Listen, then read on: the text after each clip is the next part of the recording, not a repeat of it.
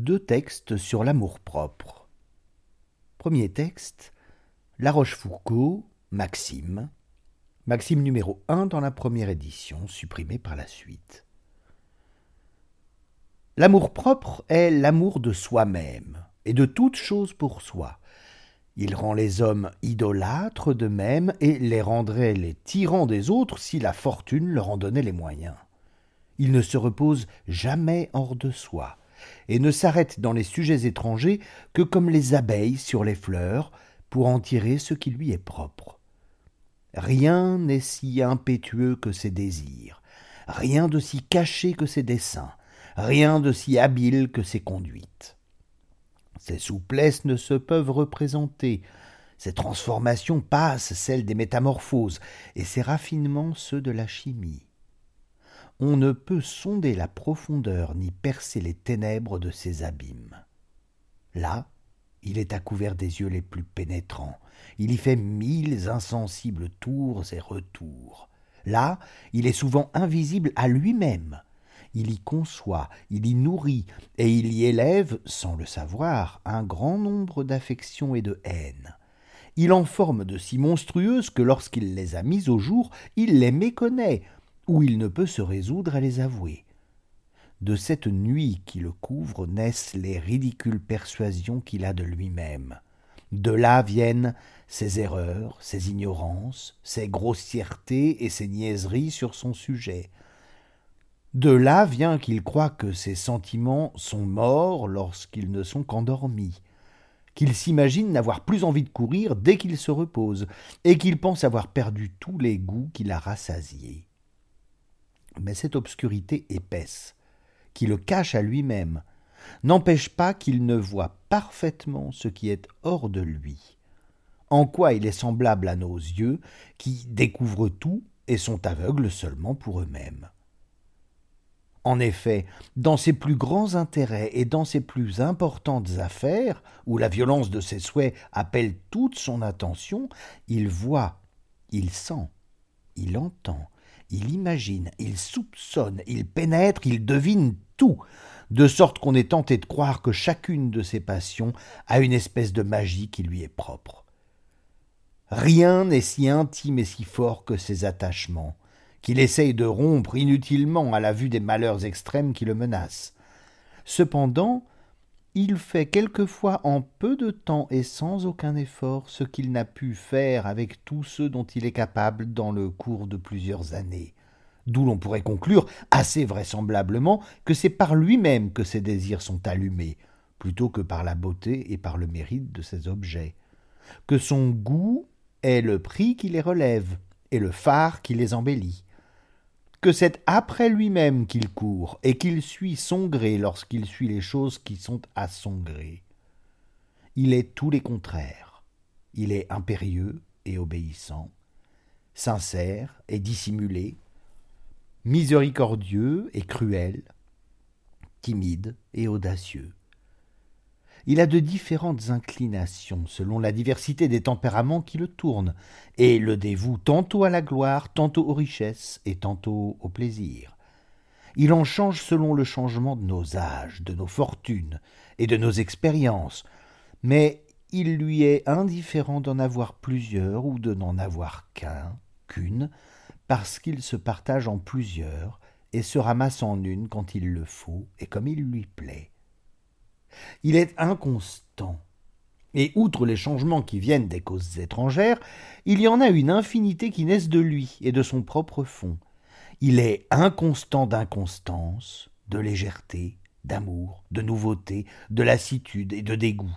Il est capricieux, et on le voit quelquefois travailler avec le dernier empressement et avec des travaux incroyables à obtenir des choses qui ne, lui sont point avantageuses, et qui même lui sont nuisibles, mais qu'il poursuit parce qu'il les veut.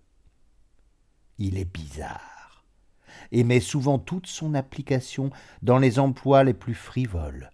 Il trouve tout son plaisir dans les plus fades, et conserve toute sa fierté dans les plus méprisables. Il est dans tous les états de la vie et dans toutes les conditions. Il vit partout, et il vit de tout, il vit de rien Il s'accommode des choses et de leurs privations. Il passe même dans le parti des gens qui lui font la guerre. Il entre dans leurs desseins. Et, ce qui est admirable, il se hait lui-même avec eux. Il conjure sa perte. Il travaille même à sa ruine. Enfin, il ne se soucie que d'être. Et pourvu qu'il soit, il veut bien être son ennemi. Il ne faut donc pas s'étonner s'il se joint quelquefois à la plus rude austérité, et s'il entre si hardiment en société avec elle pour se détruire, parce que, dans le même temps qu'il se ruine en un endroit, il se rétablit en un autre. Quand on pense qu'il quitte son plaisir, il ne fait que le suspendre ou le changer, et lors même qu'il est vaincu et qu'on croit en être défait, on le retrouve qui triomphe dans sa propre défaite. Voilà la peinture de l'amour-propre, dont toute la vie n'est qu'une grande et longue agitation. La mer en est une image sensible, et l'amour-propre trouve dans le flux et le reflux de ces vagues continuelles une fidèle expression de la succession turbulente de ses pensées et de ses éternels mouvements. Texte numéro 2 Le lion, le singe et les deux ânes de Jean de La Fontaine. Livre 11, Fable 5. Le lion, pour bien gouverner, voulant apprendre la morale, se fit un beau jour amener le singe, maîtresse art chez la gente animale. La première leçon que donna le régent fut celle-ci. Grand roi, pour régner sagement, il faut que tout prince préfère le zèle de l'État à certains mouvements qu'on appelle communément amour-propre. Car c'est le père, c'est l'auteur de tous les défauts que l'on remarque aux animaux. Vouloir que de tout point ce sentiment vous quitte, ce n'est pas chose si petite qu'on en vienne à bout en un jour. C'est beaucoup de pouvoir modérer cet amour. Par là, votre personnage auguste n'admettra jamais rien en soi de ridicule ni d'injuste. Donne-moi, repartit le roi, des exemples de l'un et l'autre. Toute espèce, dit le docteur, et je commence par la nôtre, toute profession s'estime dans son cœur, traite les autres d'ignorantes, les qualifie impertinentes, et semblable discours qui ne nous coûte rien. L'amour-propre, au rebours, fait qu'au degré suprême on porte ses pareils, car c'est un bon moyen de s'élever aussi soi-même.